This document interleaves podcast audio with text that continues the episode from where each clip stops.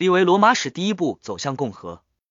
古罗马提图斯李维著，梁坤贤翻译，版权所有，翻录必究。卷六上，针对沃尔斯基人、埃奎人和普莱尼斯特人成功的军事行动，增加了四个部落。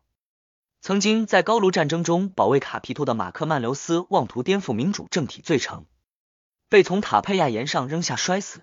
为铭记这一事件，元老院通过法令，曼留斯家族的人从此不得使用马克的尊号。保民官盖约利金纽斯和卢奇塞斯蒂提出法案，执政官可以从平民中产生。尽管遭到贵族的强烈反对，经过激烈争夺，法案获得通过。五年来，这些保民官是国家唯一的官员。卢奇塞斯蒂成为当选执政官的第一个平民。公元前三百八十九年，一关于罗马的历史，从建成到罗马城被占领，先是在国王的统治之下，接着是执政官、独裁官。十人委员会和督军，他们在国外的战争，在国内的纷争，这些内容我用了五卷来描述。由于年代久远，事实模糊不清，就像远处的东西很难辨别。同时，也因为在那些时代，文字这种记忆最忠实的卫士非常稀少。此外，祭祀的指示和其他公司方面的记录都在城市被焚毁时亡佚了。罗马城获得再生，仿佛重新发芽，变得更加健康，更有活力。从这时起，他在国内外的成就将被叙述的更清楚、更贴近事实。马克·弗留斯光复了罗马，现在主要是靠着他的支持，罗马获得重建。在任期届满之前，他们不许他卸任独裁官。罗马在这些督军任职期间被占领，因此他们不同意由这些人主持来年的执政官选举，政权进入空白期。全国都忙于城市的重建，与此同时。保民官盖约马奇在昆图费边任期届满后，对他提出指控。他在担任使者期间，作为一个斡旋者，违反了国际法，对高卢人动武。他死的正是时候，躲过了审判。多数人认为他是自杀的。政权进入空白期，普布留斯科尼略斯基皮奥任临时执政，在他之后是马克弗留斯卡米卢斯，他主持督军选举，卢奇瓦勒里波普利科拉第二次，卢奇维吉纽斯普布留斯科尼略。奥卢斯曼留斯、卢奇埃米略和卢奇波斯都米当选，政权空白期一过，他们立即上任。在与宗教相关的事务上，他们先咨询元老院，而后施行。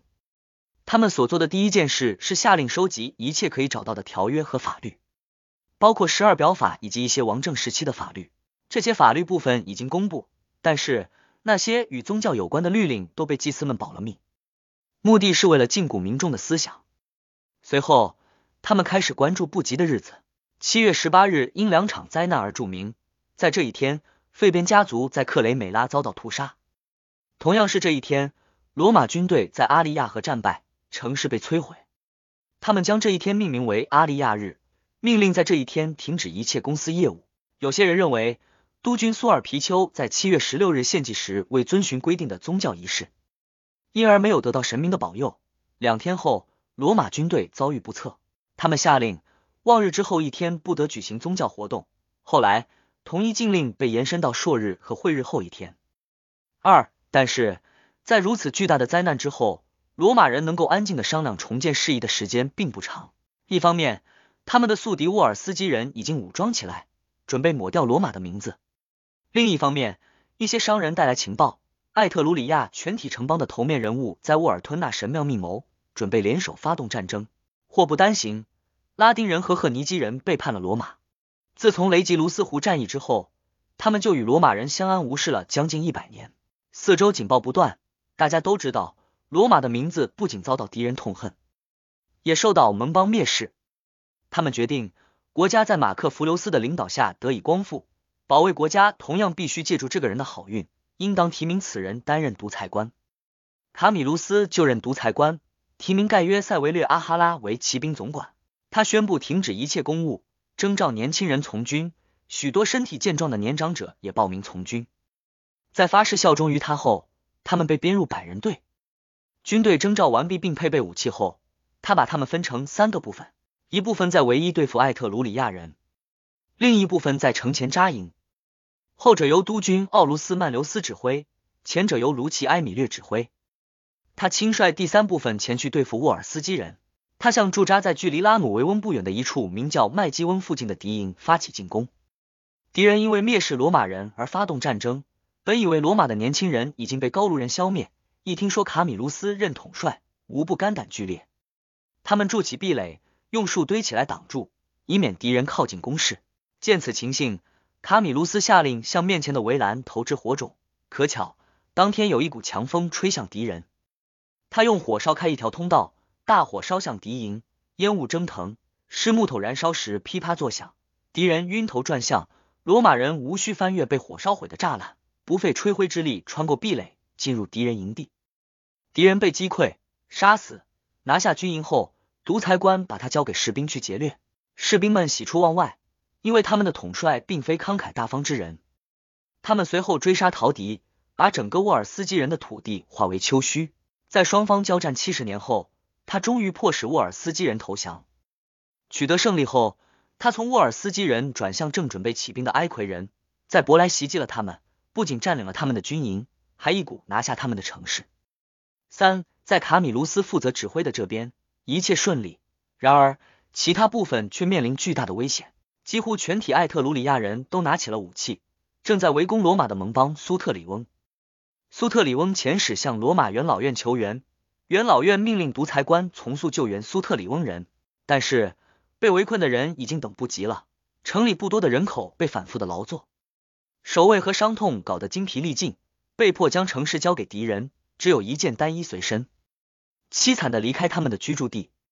正在此时，卡米卢斯率领罗马军队出现了，悲伤的群众匍匐在他面前，头面人物绝望的向他陈情，随行的女人和孩子痛哭流涕。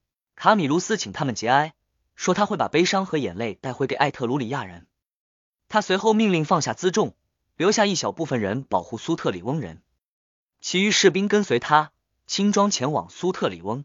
他发现那里的一切如他所料乱成一团，这是取胜后经常出现的情形。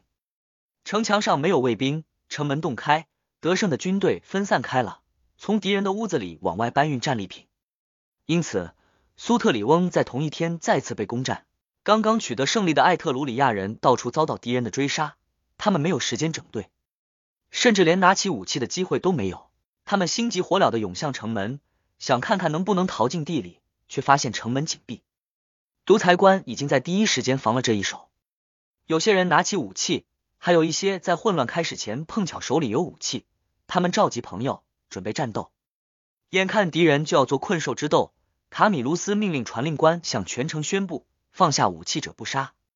除武装人员外，无人会受到伤害。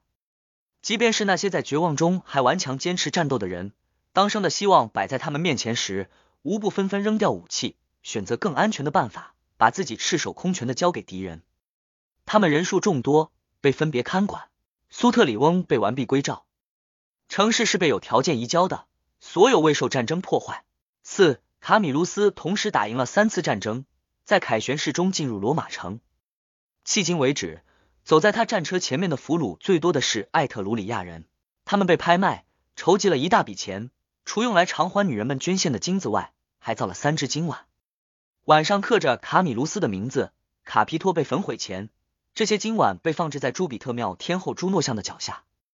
那一年，唯一人、卡佩纳人和法勒里人在战争中归顺罗马，被接纳为罗马公民。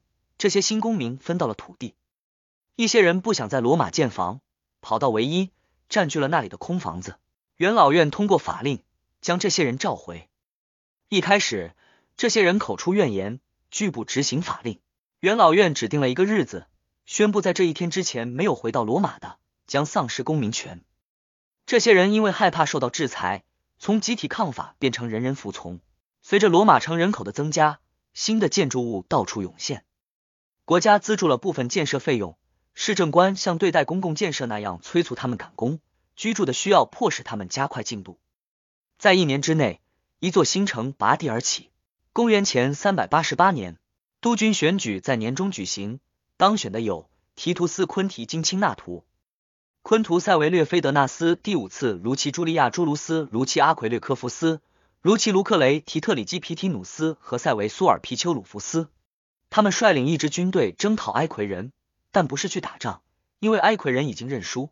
他们只是出于敌意，前去蹂躏敌人的领土，让埃奎人无力挑起新的事端。其他军队进入塔奎尼领土，袭击并夷平了艾特鲁里亚城市科图奥萨和康特尼布拉。他们突袭了科图奥萨，未遇抵抗，一鼓而下，城市在被洗劫后遭到焚毁。康特尼布拉被昼夜不停围攻了几天，最终失陷。罗马军队分成六个部分，一小时一换，六班轮换。城里人少，在敌人生力军的轮番攻击下精疲力竭，被迫屈服，打开城门让罗马人进城。督军们想把战利品充公，但是他们下命令的时间比做决定长。在犹豫不决中，掠货物早已归了士兵，要拿回来就得得罪士兵。在这一年，不仅私人建筑物数量大增，卡皮托的底部也砌上了石头。即使城市发展到了今天的规模，这一工程也值得赞赏。公元前三百八十七年，五正当国家忙于重建之时，保民官试图重提农业改革法案，以吸引民众的注意力。卡米卢斯征服沃尔斯基人，庞普廷第一次无可辩驳的成为他们的囊中物。他们指责贵族对庞普廷的侵扰远大于沃尔斯基人。沃尔斯基人只在有能力时才会侵入该地区，贵族侵夺工地，如果不在他们占有一切之前把地分掉，平民将一无所获。平民忙于建设，只有少数人光顾大广场，他们被房子搞得囊中羞涩，没有闲钱囤地。保民官的话没有引起他们太多的兴趣。国家充满宗教忌讳，由于不久前的不幸经历，甚至连头面人物都非常迷信。为了重开祥瑞，政府再次进入空白期。马克曼留斯卡皮托利努斯、塞维苏尔皮丘卡梅里努斯和卢奇瓦勒里波提图斯相继担任临时执政。最后一任临时执政举行督军选举，他提名卢奇帕皮留斯、盖约科尼略、盖约塞吉、卢奇埃米略第二次。卢奇梅尼纽斯和卢奇瓦勒里波普利科拉第三次任督军，他们在空白期结束后上任。这一年，在高卢战争时期发愿建造的战神庙完工，竣工仪式由主持祭祀仪式的两祭司之一提图斯昆提主持。新加入的公民组成四个新的部落，他们是斯德拉廷、托门廷、萨巴廷和阿尼安，部落数达到二十五个。公元前三百八十六年六。保民官卢奇西金纽斯把庞普廷分地问题提交公民大会。现在参与的民众更多，对土地也更有兴趣。对拉丁人与赫尼基人的战争问题被提交到元老院，却因为有更重要的战争要应对而推迟。艾特鲁里亚人已经拿起武器。卡米卢斯再次当选督军，他的五个同僚分别是塞维科尼略马卢吉嫩西斯。昆图塞维略菲德纳斯第六次如期昆提金钦纳图卢奇霍拉提普尔维卢斯和普布留斯瓦勒里。新年伊始，民众的注意力便被艾特鲁里亚战争所吸引。一群来自庞普廷的难民突然涌入罗马，说安提翁人已经起兵。拉丁国人偷偷的派他们的年轻人前去协助，他们拒不承认这是国家行为，说他们只是没有制止志愿者到他们想去的地方。罗马人再也不藐视战争了。元老院为有卡米卢斯在位而答谢神明，他们知道，如果他现在是个平民，他们就必须提名他为独裁官。他的同僚们意见一致，一有战争威胁，最高决策权必须集中于一人。他们已经决定将他们的权力交给卡米卢斯，并不认为向此人让渡权力会有损自己的权威。元老院高度赞扬督军们的行为，卡米卢斯自然是敬谢不敏。他说：“罗马人民四次提名他担任独裁官，元老院对他如此器重，尤其是他这些杰出的同僚们纡尊降贵，让他觉得肩上的担子很重。他将不遗余力，鞠躬尽瘁，绝不辜负全体人民的厚爱。关于战争和安提翁人，威胁大于危险。不过，他给他们的建议是重视敌人，无所畏惧。罗马的邻国充满恶意与仇视，因此国家需要多个将领和军队。”他说道。我希望你，普布留斯瓦勒里，作为我的同事和参谋，和我一起率军征讨安提翁。你，昆提塞维略，征召和装备另一支军队，驻扎在城里。如果艾特鲁里亚人像最近那样来犯，或者出现新情况，拉丁人和赫尼基人轻举妄动，可以随时出击。我相信你们的表现一定无愧于你的父亲、祖父、你自己和担任过六次的督军职位。第三支军队由卢奇昆提从免服兵役和超龄的年长者中征召，用于保护城市、守卫城墙。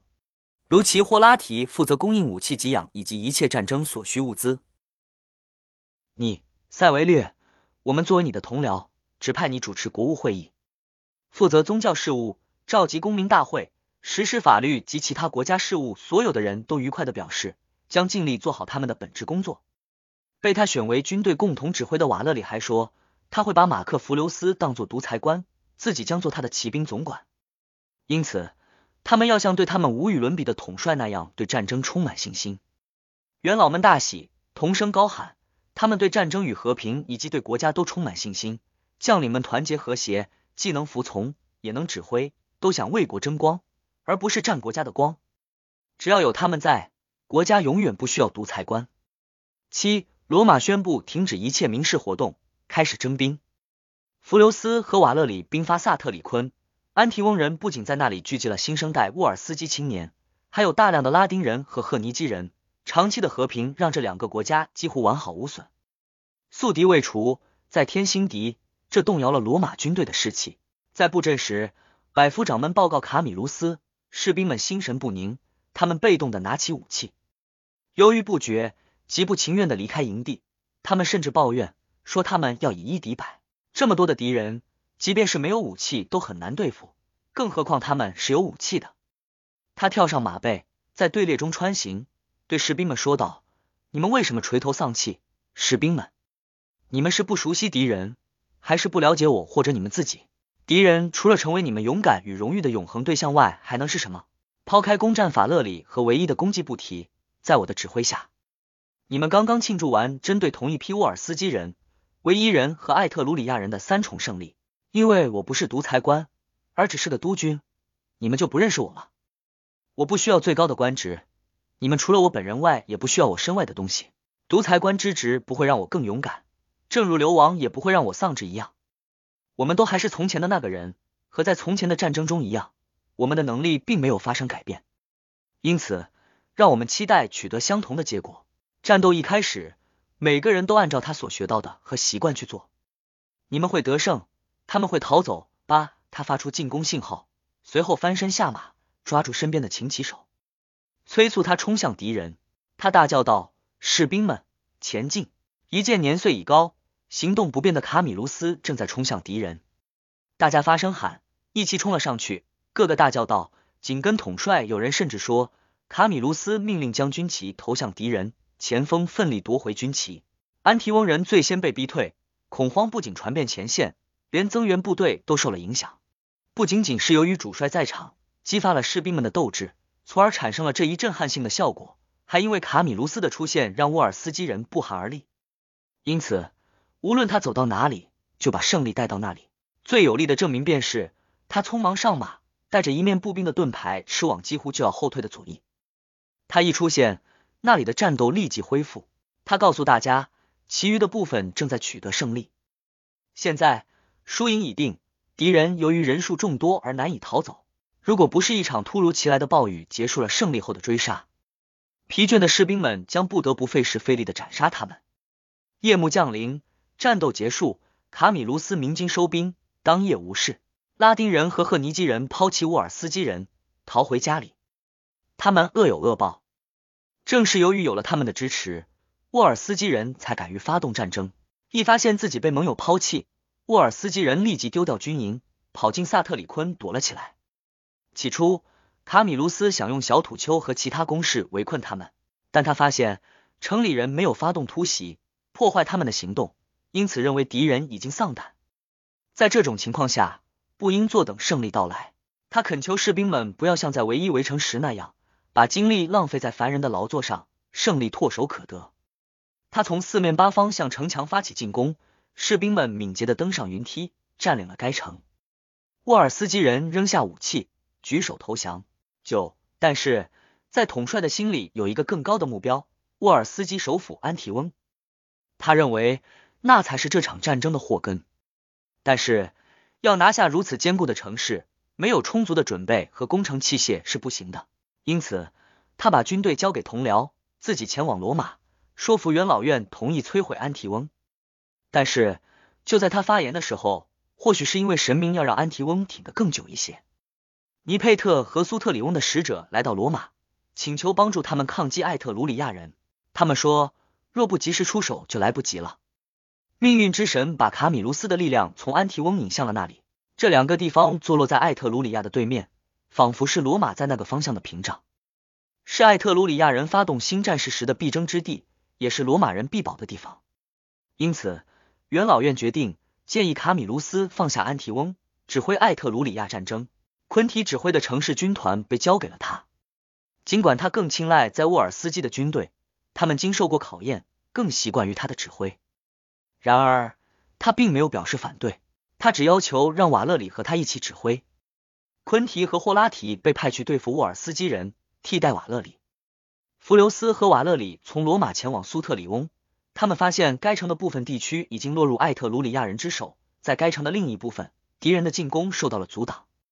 城里人好不容易打退了敌人的进攻，卡米卢斯受到敌我双方的广泛尊敬。罗马援军的逼近和卡米卢斯的名气暂时支撑住摇摇欲坠的局面，为城里人争取了接受救援的时间。卡米卢斯把军队分成两个部分，命令他的同僚率领军队迂回到敌人控制的那部分城市，发起攻城。他并不指望能够破城而入，只是想把敌人的注意力转移到那边，让精疲力竭的城里人获得喘息之机。他也可以找机会攻进城去，两边就位。艾特鲁里亚人遭到双面夹击，他们看到这边的敌人猛烈攻城，那边的敌人已经进城。大惊之下，他们结成一股，从一面没有防备的城门夺路而逃。他们在逃跑时遭到大量屠杀，有的发生在城里，有的是在野地里，更多的人是在城里为弗留斯的士兵所杀。瓦勒里的轻装士兵更适合追逐屠杀，直到夜幕降临。什么也看不到后才结束。苏特里翁被收复并交给盟友，军队开赴尼佩特。尼佩特已经投降，完全被艾特鲁里亚人控制。十显然，要收复这座城市需要付出更大的代价，不仅是因为它全部被敌人占领，还因为城市失陷是部分尼佩特人背叛的结果。因此，他们决定先给城里的头面人物送信，要求他们与艾特鲁里亚人分开，同时表明他们的忠诚。如同他们曾经要求于罗马人那样，城里人回信说他们无能为力。艾特鲁里亚人控制着城墙和城门，他们决定先蹂躏周边的土地，以恐吓城里人。当发现城里人更严格遵守投降条款，而不是与罗马人的盟约时，罗马军队带着从地里收集来的柴禾走进城墙，填上壕沟，架起云梯，一股拿下该城。他们发布告示，命令尼佩特人放下武器，宽恕所有非武装人员。艾特鲁里亚人无论是有武器还是没有武器，被无区别处死。尼佩特投降的始作俑者被斩首，没有过错的群众拿回自己的财产。在城里配备罗马驻军，督军们收复了两座盟邦城市后，率得胜之师返回罗马。同一年，罗马向拉丁人和赫尼基人索赔，同时质问他们为什么几年来不按规定提供士兵。两国的全体公民大会给出了这样的答复。某些年轻人跑去帮助沃尔斯基人，既不是国家的政策，也不是有预谋的行为，因而不是国家的错。不过，这些人已经因为自己的不当行为受到惩罚，一个都没有活着回来。他们之所以没有提供士兵，是因为他们持续受到沃尔斯基人的威胁，敌人就像瘟疫一样，这么多场战争都没能把他们消灭。这一回复上呈元老院，元老院决定，尽管战争理由充足，现在却不是发动战争的合适时机。公元前三百八十五年十一，下一年，奥卢斯曼留斯、普布留斯科尼略、提图斯和卢奇昆提卡皮托利努斯、卢奇帕皮留斯库尔索第二次和盖约赛季第二次当选督军。一场可怕的外部战争爆发，还伴随着国内更加可怕的纷争。战争由沃尔斯基人挑起，又加上拉丁人和赫尼基人反叛。叛乱的发起人是马克曼留斯卡皮托利努斯，这有点出人意料。他是个显赫的贵族，雄心勃勃，瞧不起其他头面人物，又嫉妒另一位德高望重的杰出领导人马克弗留斯。他愤怒，因为卡米卢斯成为政府唯一领导人。他愤怒，因为卡米卢斯是大军统帅。他愤怒，因为卡米卢斯对同僚居高临下。任何有正常判断力的人都知道，假如不是他先保住了卡皮托和卫城，卡米卢斯也不能把国家从敌人的围困中解救出来。卡米卢斯攻击高卢人时，敌人的注意力被金子以及和平的意愿所分散；而他赶走敌人时，敌人可是全副武装，并且拿下了卫城。卡米卢斯的荣誉士兵们都有份，他的胜利没有一个活着的人有权利分享。他满脑子都是这种想法，再加上天生爱冲动，冥顽不化，因此当他发现自己在贵族中的影响力差强人意时，便摇身一变，成了贵族中第一个平民党成员。他与平民官员合谋，指控元老，利诱平民。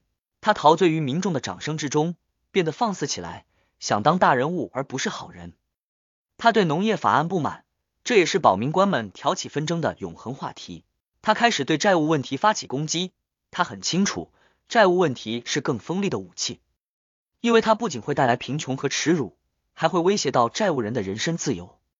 全社会的债务总量十分巨大，主要是建房时形成的，其后果即便是富人也无法承担。沃尔斯基战争本身就是一大负担，拉丁人和赫尼基人的背叛让他们雪上加霜。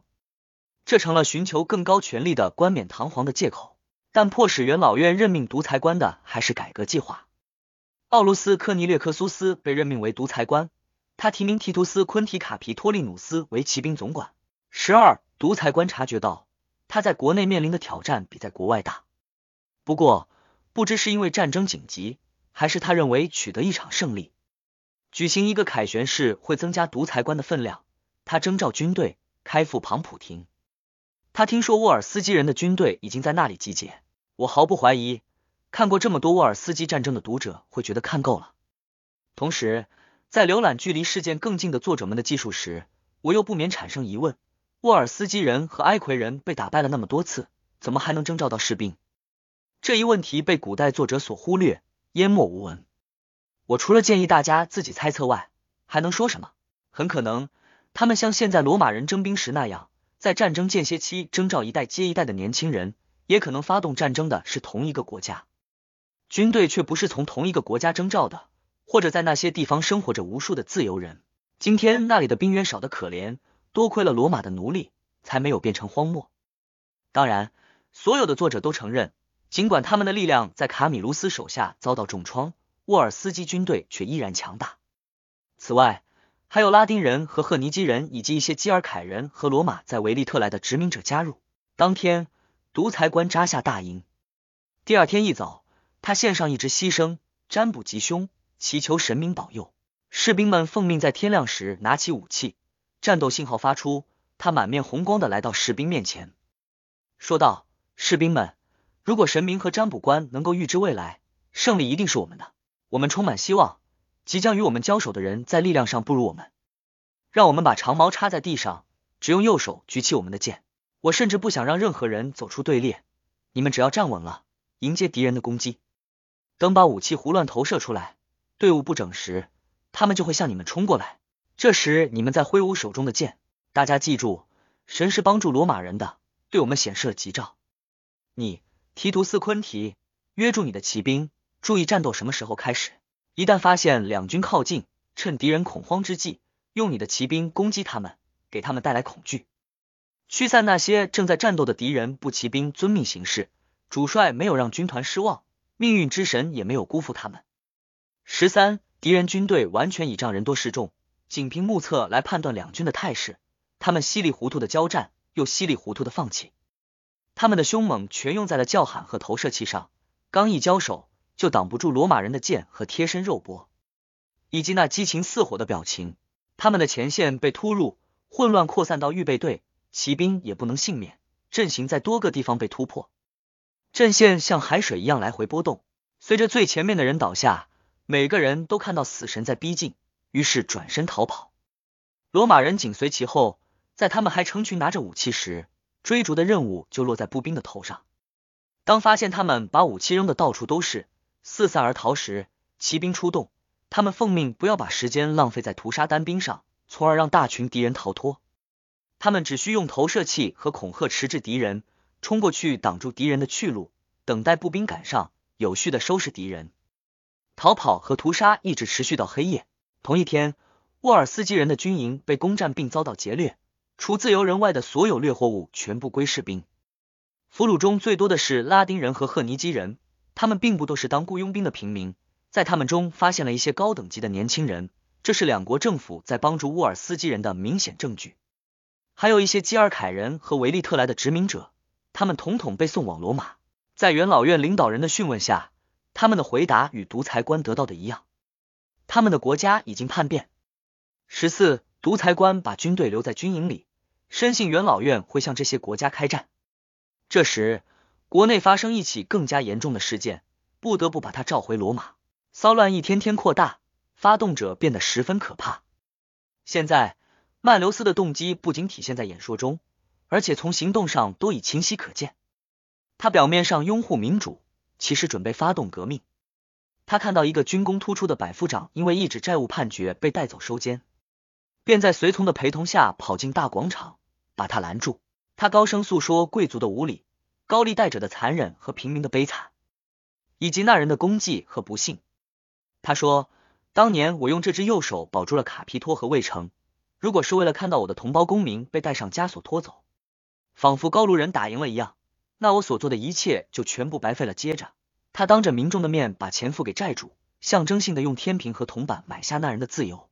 那人向上天和人类祈祷，让他的解放者罗马平民的恩人马克曼留斯好人有好报。他立即被骚动的人群拉了进去，他向人们展示他在唯一高卢和其他战争中留下的伤疤，引起更大的骚动。他说他在战场上为国效力，重建被摧毁的房子。他还的钱已经是本金的好几倍，却被远高于本金的利息压垮了。多亏马克曼留斯出手相助，他才能重见天日，再次看到大广场和同胞们的面孔。马克曼留斯是他的再造父母，因此他要把他的一切，包括他的生命和鲜血献给恩人。他要把从前对国家和众神明的感情全部献给这个人。平民为这些话所打动，所有人的心都在一个人的身上。就在此时。曼留斯释放出一个经过精心策划的更具颠覆性的事件，他把他的主要产业，一个位于唯一的农场公开出售。他说：“只要我还有财产，就不会让任何一个罗马人被交给债主，遭到判刑，被投入监狱。此情此景让人血脉喷张，决定不管不顾的跟随他们的自由保护者，不管他是对还是错。”他还在自家发表讲话，就像在公共场所发表演讲一样。他猛烈抨击贵族。信口雌黄，指责贵族们藏匿高卢人的金子。他说，他们已经不满足于占有公共土地，他们还想侵占公款。如果事实公开，平民就会解除债务负担。他抛出这个诱饵后，民众发现问题很大。这些金子通过征税筹集，是用来向高卢人支付国家的赎金的。这笔钱没有被高卢人拿走，却成了少数人的掠货物。他们质问：这么大一笔财宝被藏在什么地方？他故弄玄虚，说会在合适的时候告诉他们。民众什么也不想了，所有的注意力都集中到了这一点。很显然，如果此事被证实，他们的感激不知会有多深；如果此事被证伪，他们的不快又不知会有多大。十五，局势到了这个地步，独裁官被从军队召回。第二天，元老院开会，在充分听取民意后，他命令元老们与他一起来到公民大会场。他派自己的军官去找马克曼留斯，接到独裁官的命令后，曼留斯告诉他的党羽，一场斗争已经来临。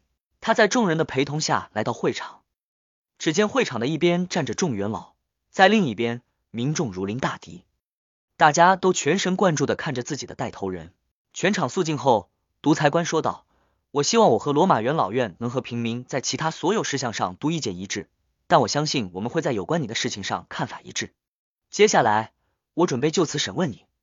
我发现你已经让民众相信，大家的债务可以用据说是被贵族们藏匿的高卢人的财宝来偿还，不会破坏信用。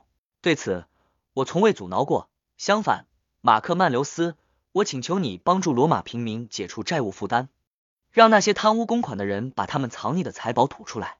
如果你拒绝这么做，不管是因为你想参与分赃，还是因为指控毫无根据，我都会把你送进监狱。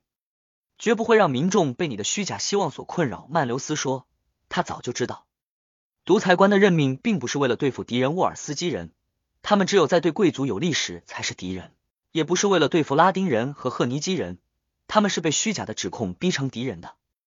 独裁官是被任命来对付他和罗马人民的。战争的伪装丢弃，矛头被对准了他。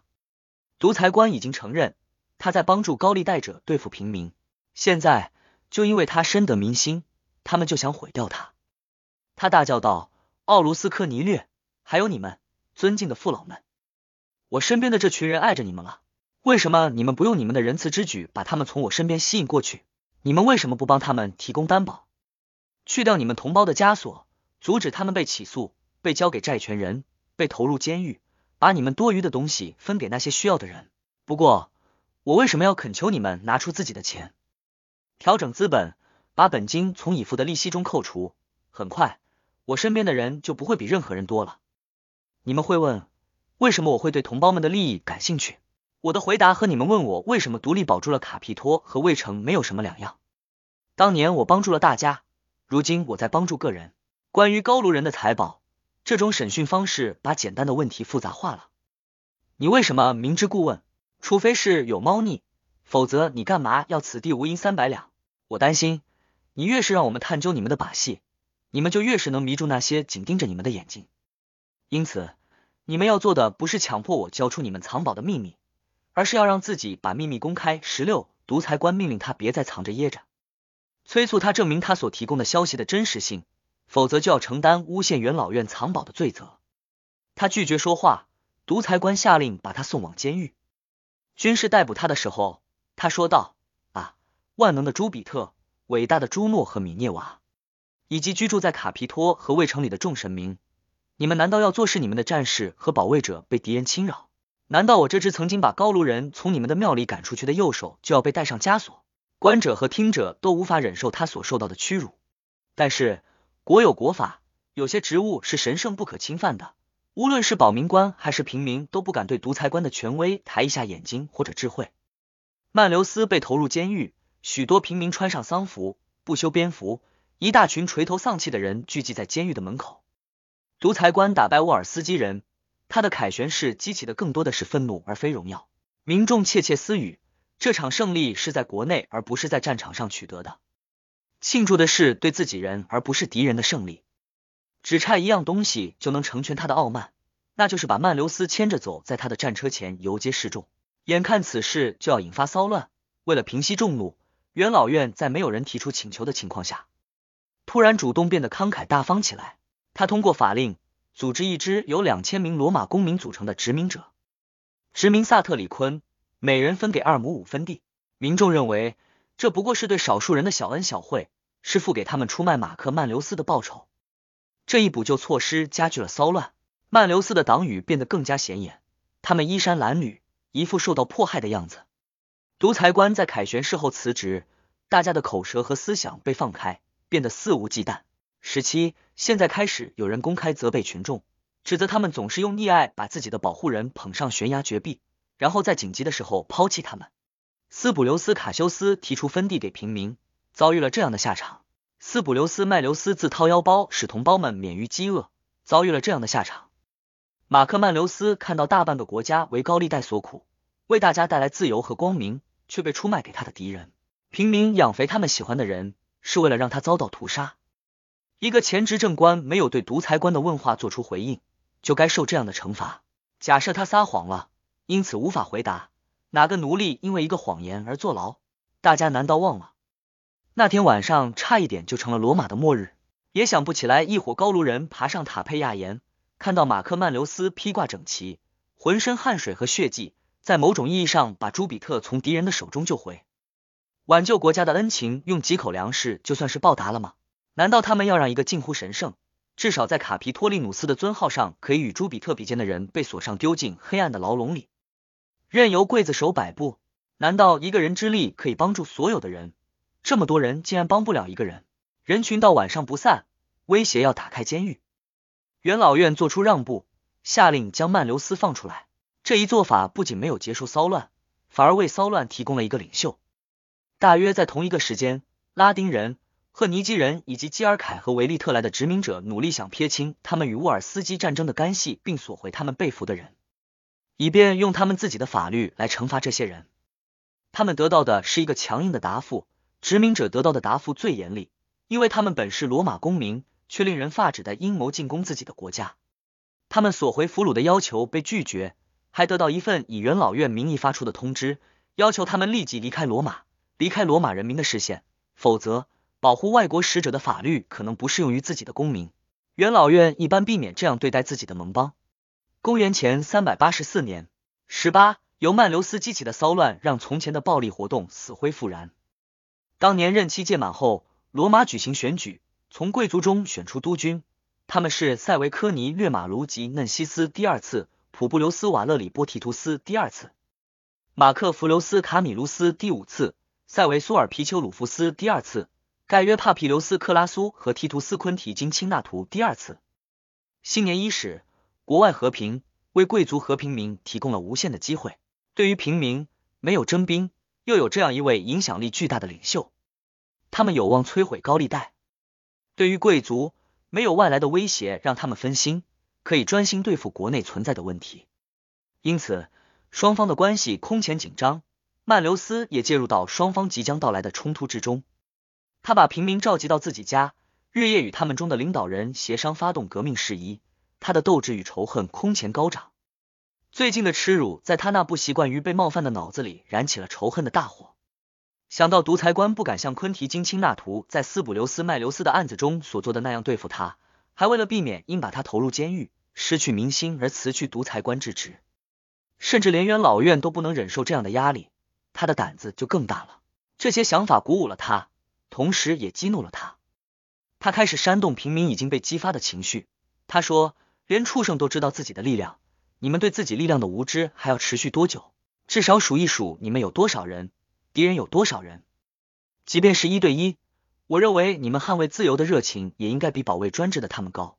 你们中的许多人是单个主人的附庸，你们都是多人对付一人。只要摆出战争的姿态，你们就会获得和平。让他们看到你们做好了动武的准备，他们就会放低身段。我们必须联合做事，分散将一事无成。你们会支持我多久？我不会抛弃你们中的任何人。你们看到了，我一直吉星高照。我，你们的复仇者，你们的敌人一心血来潮就剥夺了我的一切。你们都看到了，我被投入监狱，和你们分开。如果敌人再次对我不利，我能指望谁？就等着洛德卡修斯和麦留斯那样的下场吗？你们感到震惊，这很好。神明会阻止敌人这样做，但他们绝不会为了我从天上下来做这件事。他们会鼓励你们来做，就像他们启发我在战争与和平时期保护你们免遭蛮族人和专制的同胞侵害一样。难道如此伟大的人民竟然如此卑微，一点点权利就能满足你们？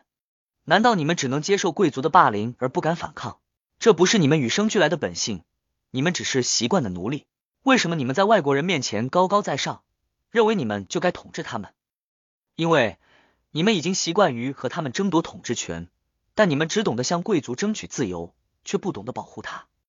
尽管如此，无论你们有什么样的领袖人物，无论你们做了什么，不管是使用武力还是因为运气好，你们一直都如愿以偿。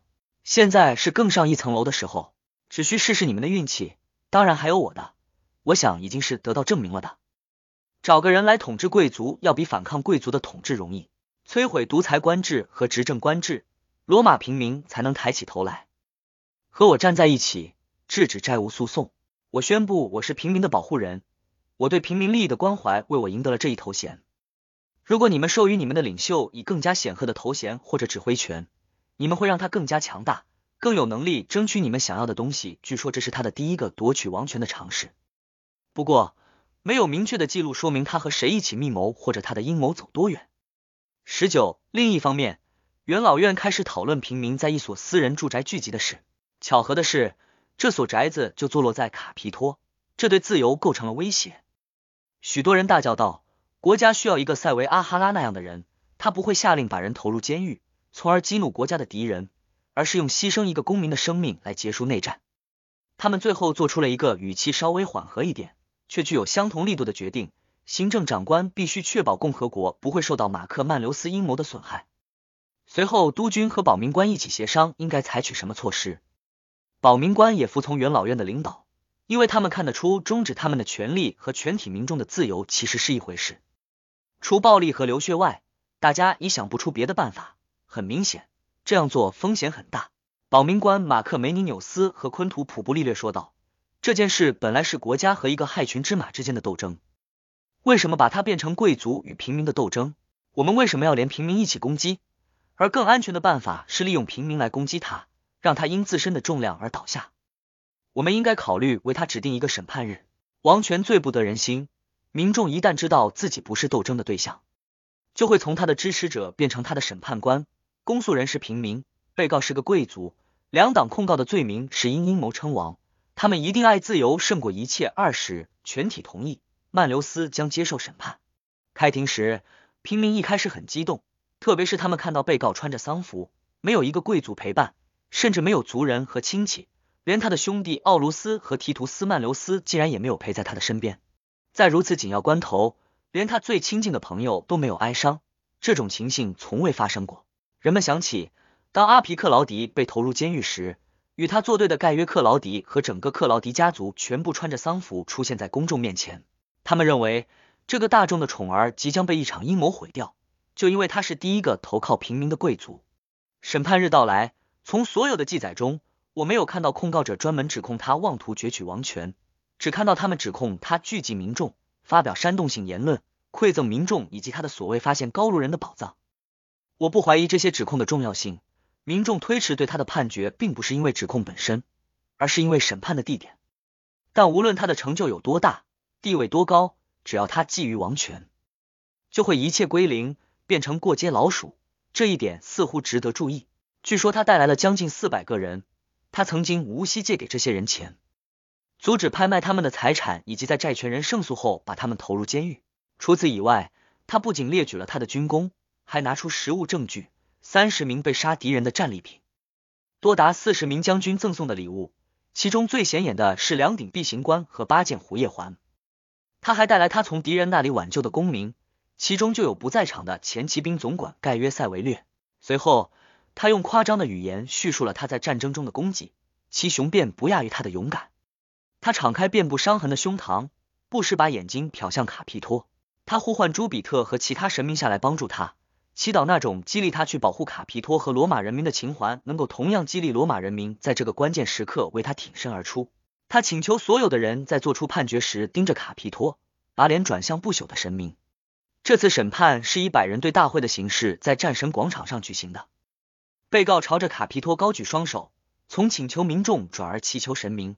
督军们发现，除非他们能把民众的眼睛从这一伟大的功绩挪开，否则。他们再有根据的指控也无法进入先入为主的大脑，因此他们宣布审判休庭。审判在诺门顿门外的佩特林丛林继续举行，从那里看不见卡皮托。指控得到确认，民众没有受到偶然因素的影响，判决是致命的，其严厉程度甚至让法官不寒而栗。有人说他是被调查叛国罪的二专员判决有罪的，督军们把他从塔佩亚岩上灌下摔死。就这样。同一个地方既是一个人无上荣耀的丰碑，又成了他极刑的墓碑。他死后，他的名字被正式打上耻辱的标志。他的宅邸坐落在现在的莫尼塔神庙和铸币局所在地。公民大会通过法律，不许任何贵族居住在卫城和卡皮托里面。曼留斯家族成员不得再取名马克曼留斯。这就是他的下场。如果不是出生在一个自由的国度，他本来可以流芳千古的。很快。当他不再是一个威胁时，民众只记得他的美德，为他懊悔不已。不久，一场瘟疫袭来，如此巨大的灾难却找不到原因。许多人认为这是处决曼留斯带来的报应。他们说，卡皮托被其保护者的鲜血污染了。看到那个把他们的庙宇从敌人手里夺过来的人落得这样的下场，神明很不高兴。